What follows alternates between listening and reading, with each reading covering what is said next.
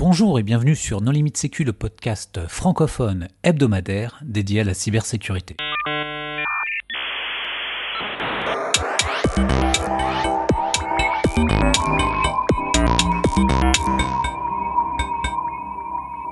Alors aujourd'hui, nous allons parler de la norme ISO 27002 avec euh, Jean-Christophe Touvet. Bonjour Jean-Christophe. Bonjour. Et Emmanuel Petit. Bonjour. Avec eux, les contributeurs No Limite Sécu sont Nicolas Ruff. Bonjour. Jean-Philippe Gaulier. Bonjour. Et Hervé Schauer. Bonjour. Alors Jean-Christophe, en préambule, est-ce que tu voudrais bien te présenter? Euh, alors, je suis un expert sécurité euh, qui a débuté au siècle dernier euh, en me spécialisant plutôt sur les aspects sécurité technique. Et puis euh, j'en suis venu aux normes euh, tout naturellement en vieillissant. Merci Emmanuel. je suis directeur cybersécurité pour CGI à Lyon. Je travaille depuis un peu plus de 15 ans maintenant sur les sujets autour notamment de l'organisation cybersécurité. Alors Emmanuel, la norme ISO 27002, qu'est-ce que c'est? La norme ISO 27002, c'est un référentiel de mesures de sécurité euh, qui, qui, définit des recommandations à mettre en œuvre pour tout organisme. Alors c'est quoi la différence avec la 27001 La différence entre la 27001 et la 27002 se fait notamment par le biais de l'annexe A de la 27001. La 27001, c'est la norme internationale qui va décrire les, mesures à mettre en place pour un système de management, sur lequel l'annexe A va indiquer des, des mesures obligatoires à mettre en œuvre. Et c'est notamment, euh, on voit bien la différence en anglais entre la 27001, l'annexe A et la 27002, c'est entre le must sur lequel les mesures doivent être mises en place et le shall sur lequel, euh, dans la 27002, euh, les mesures sont conseillées comme des recommandations. Tu parles d'un système de management, mais pour les, auditeurs qui connaissent pas du tout la norme ISO 27001, qu'est-ce que c'est?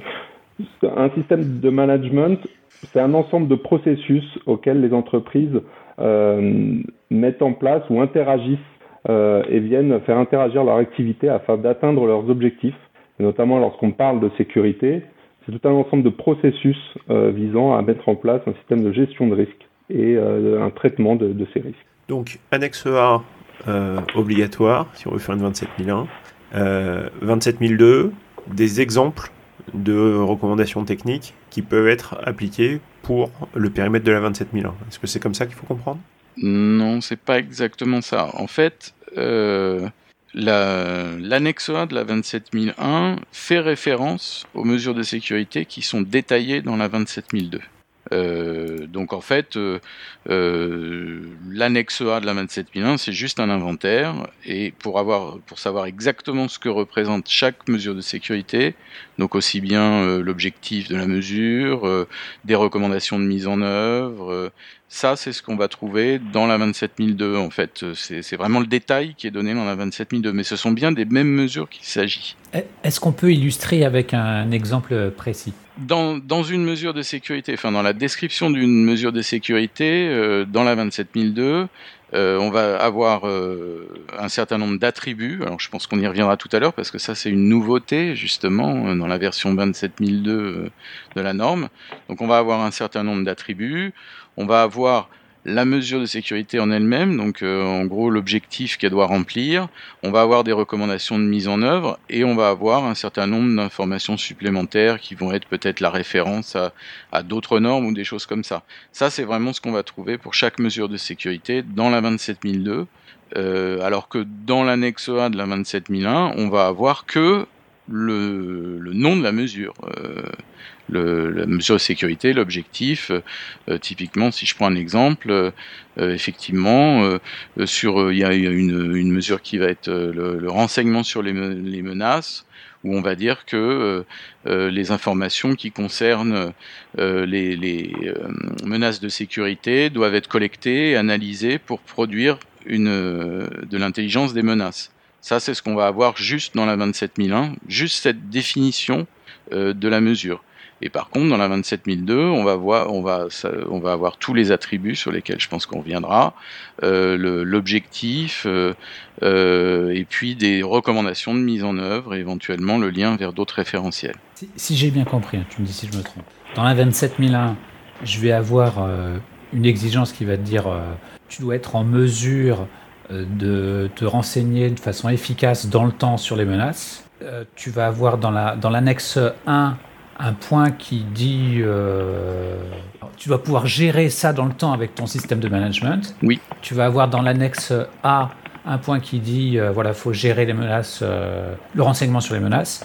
Et dans la 27002, on va te décrire très précisément comment le faire. En gros, c'est ça. Sauf que le fait qu'on dise qu'il faut faire du renseignement dans les menaces, sauf si je me trompe, mais on n'en parle vraiment que dans l'annexe A.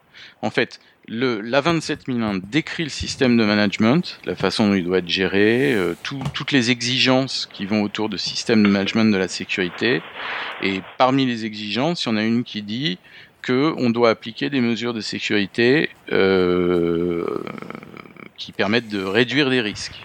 oui, ce qu'il faut euh, dire, c'est que ça, ça impose une approche par les risques. Et donc, soit il y a des mesures de sécurité déjà en place, soit il en manque. Euh, et, pour que ce soit plus simple pour tout le monde, bah, on utilise ce catalogue de mesures 27002 auquel tout le monde s'est habitué depuis 95. Mais on pourrait du coup totalement prendre un autre référentiel. Ah oui, et puis, euh, et puis il y en a eu des mieux, hein, mais, mais bon, la, la 27002, euh, voilà, elle a pris le pas sur la planète. Alors justement, ce qui est intéressant, c'est qu'elle est vieille, et donc là, elle a été refaite en 2022. Et alors, quelles sont les nouveautés? Qu'est-ce qui change?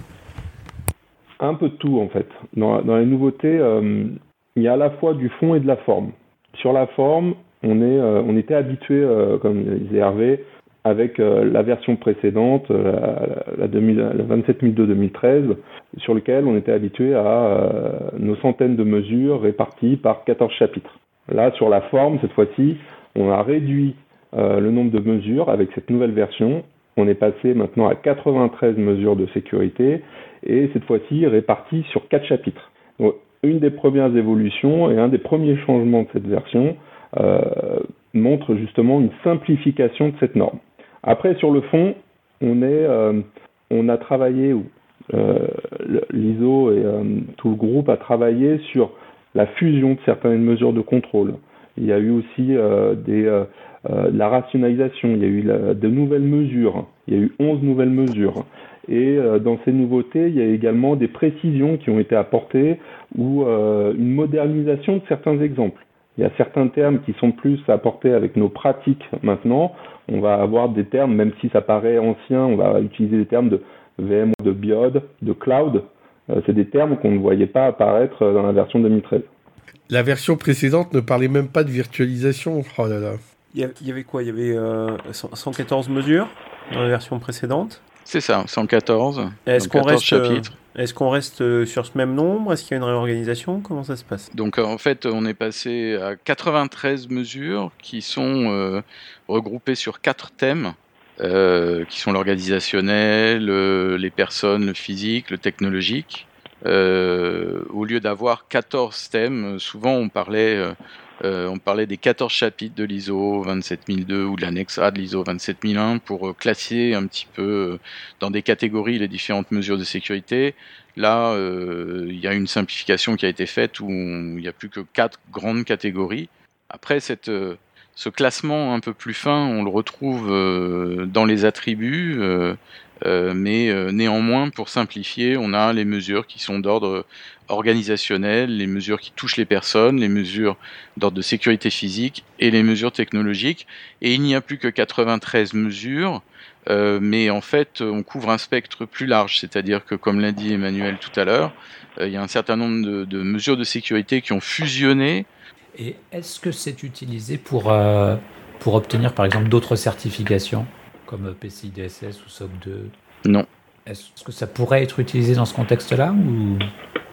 Alors, on va utiliser la, la 27002 euh, et avant tout comme un référentiel pour pouvoir euh, s'évaluer ou s'auto-évaluer. Des fois, c'est souvent le cas, euh, notamment sur la maturité de, des mesures de sécurité qui sont mises en place et, et, définir aussi des lignes directrices en termes de sécurité. On va plus utiliser l'annexe A ou la 27001 pour aller être utilisé sur d'autres dispositifs de, certification ou de qualification. Dans le secteur de l'automobile, on parle aussi beaucoup de TISAX. Euh, être certifié 27001 va être une aide pour être euh, qualifié ou avoir un label TISAX. Euh, on peut rebondir avec d'autres référentiels. une des nouveautés dans la 27002, dans les annexes, c'est notamment les associations avec d'autres référentiels, la NIST, référentiel NIST, pardon, pour lequel on, fait un matching, mais c'est juste une aide. c'est pas, c'est juste une aide sur l'association entre une mesure de la 27002 versus une mesure au sein du référentiel NIST. Et euh, on a beaucoup, alors on a parlé des attributs. Alors c'est quoi toutes ces histoires d'attributs qui, qui, ont été introduites dans cette nouvelle 27002 euh, parue en 2022 euh, Une des grandes nouveautés avec cette nouvelle version, c'est effectivement ce, dispositif, on, l'a vu, qui est différent par rapport à la version de 2013. 2013, on avait une présentation des 114 mesures de façon très hiérarchique, réparties sur 14 chapitres. Cette fois-ci, on perd cette notion de hiérarchisation entre les mesures. Elles sont toutes réparties sous quatre chapitres et l'intérêt d'avoir mis en place des attributs, c'est de pouvoir trier, filtrer, organiser euh, l'utilisation des mesures comme on l'entend. Dans cette nouvelle version, euh, la norme 27002 propose cinq attributs, soit euh, en lien avec le, le, critère de sécurité. Est-ce que cet attribut est en lien avec euh, de la disponibilité ou concerne de l'intégrité, confidentialité? Est-ce que cet attribut euh, porte sur euh, des concepts de sécurité? Et là, on fait le rapprochement avec le framework NIST, identification, protection, détection. On va avoir voilà, plusieurs attributs et chaque mesure de sécurité est associée à un à plusieurs attributs. L'objectif, c'est de pouvoir s'approprier au mieux l'utilisation de ces mesures. Mais qu'est-ce qui va utiliser ces attributs? Enfin, Je veux dire, je ne vois pas bien à quoi ça va servir. Alors, l'utilisation des attributs, c'est pas quelque chose d'obligatoire dans la norme. Dans le standard, chacun peut utiliser comme bon lui semble ces attributs de manière à euh, utiliser, filtrer de nouveau les mesures de sécurité. Je veux filtrer mes mesures de sécurité selon une population qui va être en mesure d'appliquer ces mesures. Ben, je vais peut-être utiliser un attribut qui peut être quelles sont les mesures de sécurité qui vont concerner, par exemple, une population RH. Et je vais mettre un attribut qui va me filtrer ces mesures pour pouvoir les, leur, présenter ces, euh, les recommandations de sécurité. C'est aussi pour euh, être plus proche de ceux qu'utilisaient les référentiels du NIST, en fait. Il n'y a pas un peu de ça, non? Oui, bah, il y, a un attribut euh, qui, reprend très exactement les concepts de sécurité du NIST. Donc ça permet de, en effet de, de retrouver, je dirais, pour les personnes qui, ont l'habitude d'être organisées euh, selon ce référentiel-là, ça permet aussi de, faire le lien, en effet. Donc c'est l'attribut concept de sécurité qui est notamment euh, rattaché avec ces, concepts du framework NIST. Quand tu as mis en œuvre toutes ces mesures, ça doit quand même faciliter euh, l'obtention d'autres certifications, parce qu'il y a pas mal de choses qui sont en commun finalement dans, les différentes certifications. Oui, on peut dire que qui peut le plus peut le moins, effectivement. Euh, donc, euh, enfin après, voir le, de quel côté si le plus et le moins, ça dépend un peu de, jusqu'où on va. Mais euh, voilà, on va dire que si on est certifiable ou certifié ISO 27001, on va effectivement avoir beaucoup plus de facilité à obtenir d'autres certifications puisqu'on sera déjà en mesure de prouver qu'on a mis en place un système de management de la sécurité qui euh, qui est cadré sur une gestion du risque euh, et qui met en place des mesures de sécurité destinées à réduire les risques. Donc ça, on va le retrouver euh, dans, beaucoup d'autres domaines, sur du Secnum Cloud, sur beaucoup de choses, où on va être obligé d'avoir mis en place des mesures de sécurité qui ont pour objectif de, réduire les risques. Donc en effet, c'est on va se retrouver avec quelque chose qui va être solide. Après, euh, tout dépend euh, du type de, certification qu'on veut avoir. Il y en a qui vont peut-être euh, requérir, des choses beaucoup plus précises, je sais pas, mettons en matière de sécurité physique ou autre, avec justement d'application obligatoire, le fait de de respecter certains autres standards ou des choses comme ça qu'on va pas, qui vont pas être euh, exigé dans la norme, dans la norme 27, euh, enfin dans la certification 27001, on va exiger que vous avez mis en place euh, des mesures de sécurité, mais pas forcément. Ce qui est d'application obligatoire, c'est pas forcément de tel type, en imposant certaines autres normes ou certains autres standards à côté. Hervé? Bon, alors pour ceux qui utilisent l'ancienne 27002 pour leurs audits ou, qui ont la chance d'avoir un SMSI et donc qui est basé sur euh, l'ancienne 27002, euh, cette nouvelle mouture 2022, est-ce que c'est compliqué de passer de l'ancienne euh, à la nouvelle? Alors, Dans le cadre des réflexions du, groupe de travail, c'est une des questions justement sur lesquelles on voulait essayer de, répondre à ce point. Et pour ça, on a produit un outil qui est un tableur qui permet justement de faciliter cette transition entre la version 2013 et la version 2022. Donc l'équipe euh, et le groupe de travail a, bien travaillé justement pour pouvoir aider ceux qui veulent démarrer à s'approprier euh, euh, ces, référentiels ou ceux qui veulent passer avec ce nouveau référentiel. On a intégré dans ce tableur à la fois ce qui était évidemment dans l'annexe de la 27002, c'était le tableau de conversion entre la version 2013 et 2022, mais c'est aussi quels sont les éléments nouveaux qui sont à poser avec cette version 2022. Donc c'est un outil qui est mis à disposition pour les membres du club 27001, sur lequel on le retrouve sur le portail du club 27001. Oui, alors cet outil qui est né dans le groupe de travail ISO 27002 du club 27001, bon, ce que vous avez peut-être oublié de préciser, c'est que vous êtes tous les deux euh, co-animateurs de ce groupe 27002, et ce groupe de travail, il a aussi publié un livre blanc. Alors, euh, il y a quoi dans ce livre blanc? C'est un groupe de travail qui a été mis en place euh, suite à, l'appel à candidature euh, en milieu d'année 2022. On a travaillé de juin jusqu'à décembre à peu près avec une quinzaine d'experts autour de la 27001 et 27002 pour apporter des réponses sur c'est quoi la 27002, quelles sont les évolutions apportées avec cette nouvelle version de la 27002 et quels sont des exemples concrets qu'on peut trouver au sein de, cette euh, nouvelle version. On a travaillé avec le groupe de travail pour à la fois proposer un livre blanc qui répond à ces premières questions et qui est complété par des fiches euh, de lecture qu'on a voulu essayer d'être le plus euh, le plus didactique possible de manière à ce que sa cible en termes d'utilisation soit aussi bien quelqu'un qui soit familier avec la norme que quelqu'un qui veut découvrir la norme. Et on a complété le livre blanc par un tableur, par un outillage, de manière à faciliter la transposition entre euh, la version 2013 et la version 2022. 2013-2022, euh, dans la vie d'un informaticien et dans la vie du grand public, euh, c'est énorme. 2013, c'est le début du cloud grand public. 2022, on peut éventuellement dire que c'est euh, le, début de l'avènement euh, de l'IA pour le grand public. Euh, entre-temps, on a soi-disant créé des métiers comme les DevOps, les choses comme ça, enfin bon, même si ce n'est qu'une roue qui se, qui se perpétue et qui se répète ça doit quand même avoir un, un, gros impact sur, le, sur, sur, les questions traitées ou sur l'approche traitée. Parce que euh, les métiers ont évolué, euh, on a vécu euh, une grosse crise sanitaire comme le Covid, donc il y a peut-être maintenant l'attaque de zombies dans les questions, dans, dans, les questions de la 27002.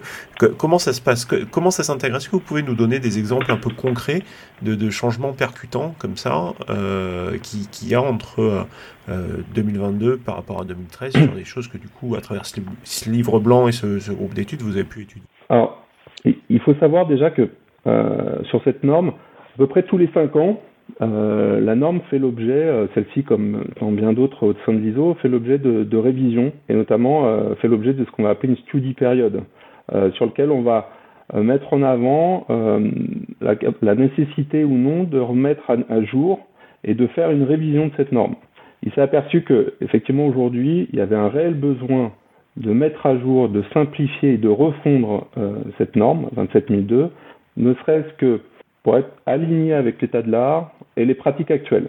Effectivement, euh, on, voit les, les tendances euh, changent dans les, les éléments apportés par la norme. Il y a des exemples plus concrets dans, dans, les recommandations. Ce sont de nouveau des recommandations, ce ne sont pas des mesures à prendre stricto sensu euh, sur l'ensemble des 93 points en fonction de chacun et de son organisation. On va avoir des, concepts qui sont plus alignés avec nos pratiques. Je parlais tout à l'heure euh, de virtualisation. Euh, c'est des choses, c'est des nouveaux termes qui apparaissent euh, dans cette norme qui n'existaient pas avec la version euh, d'il y a plusieurs années. On voit aussi des, précisions autour du télétravail. Il y a des éléments qui sont apportés sur lesquels le télétravail fait vraiment une mesure dédiée sur le sujet euh, il y a davantage de, suggestions et de recommandations qui sont apportées, alors que dans les versions précédentes, c'était plus une ligne un peu subjective et qui n'était pas aussi détaillée qu'aujourd'hui. Un autre point dont on parlait également, le cloud. En 2013, on n'en parlait pas autant que ça.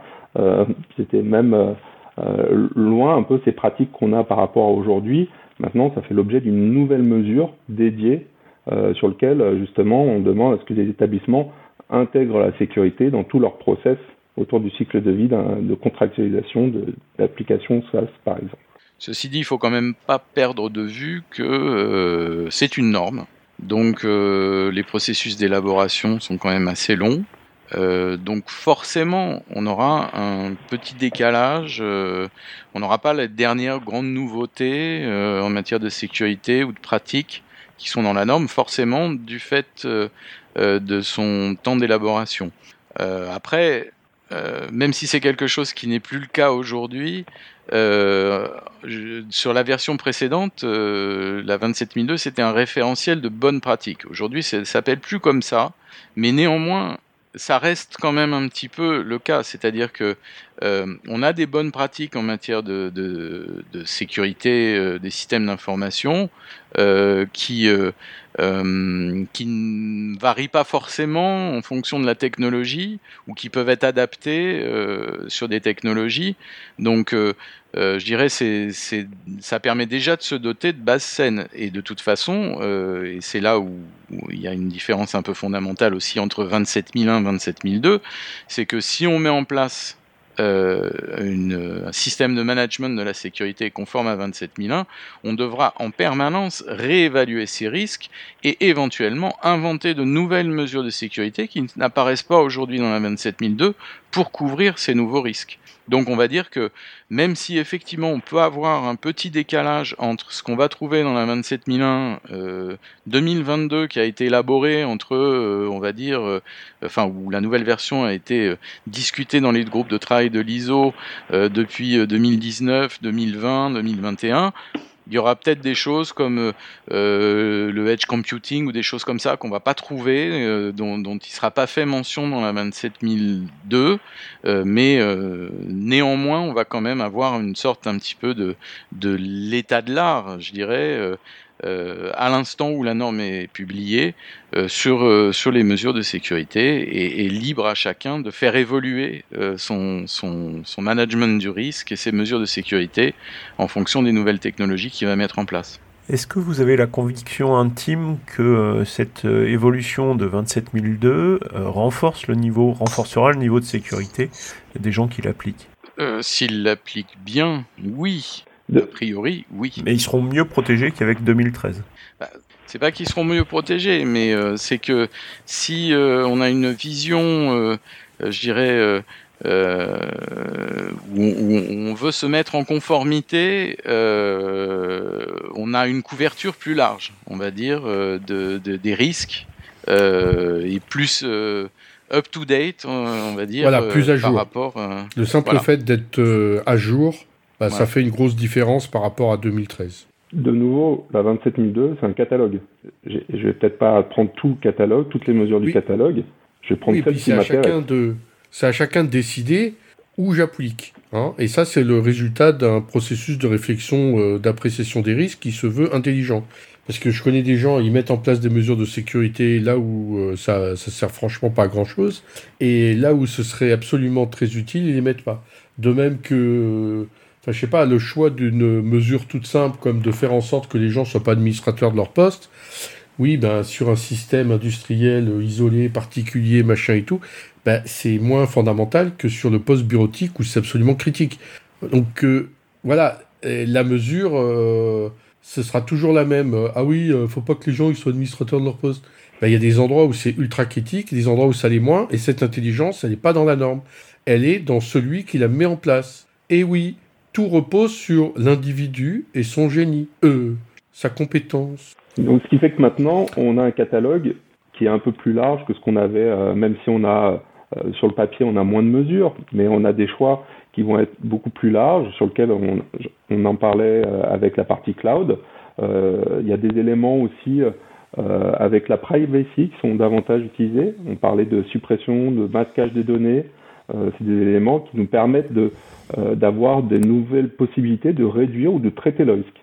Euh, il faut, oui, euh, pour revenir sur ce que tu viens de dire, Emmanuel, euh, effectivement, les normes 27000, aujourd'hui, c'est sécurité de l'information, cybersécurité et protection de la vie privée.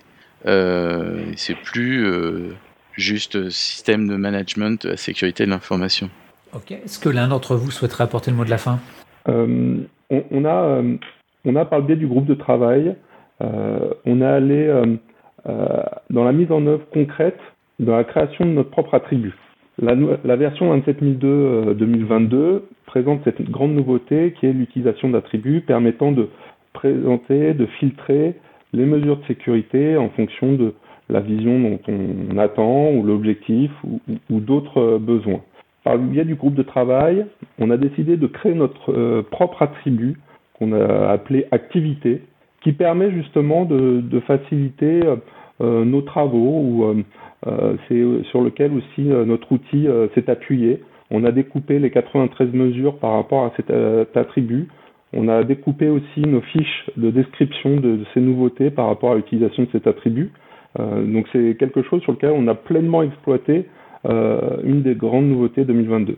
Et donc si on s'intéresse à ce nouvel attribut que vous avez mis en œuvre, comment est-ce qu'on Comment est-ce que, est que, où est-ce que tout cela est accessible? Donc euh, le livre blanc euh, est accessible euh, depuis le site web du Club 27001, donc accessible gratuitement, en libre accès. ceci dit, il y a une version un peu plus poussée, notamment avec les fiches pratiques dont Emmanuel a parlé tout à l'heure, qui est réservée aux membres du club, de même que l'outillage. Donc euh, pour euh, pouvoir bénéficier de tous ces travaux, il faut adhérer au club 27 millions. Oui, ça coûte 27 euros. Et un centime? bon, Emmanuel, Jean-Christophe, merci beaucoup d'avoir accepté notre invitation. Merci aux contributeurs. Chers auditeurs, nous espérons que cet épisode vous aura intéressé. Nous vous donnons rendez-vous la semaine prochaine pour un nouveau podcast. Au revoir. Au revoir. Au revoir.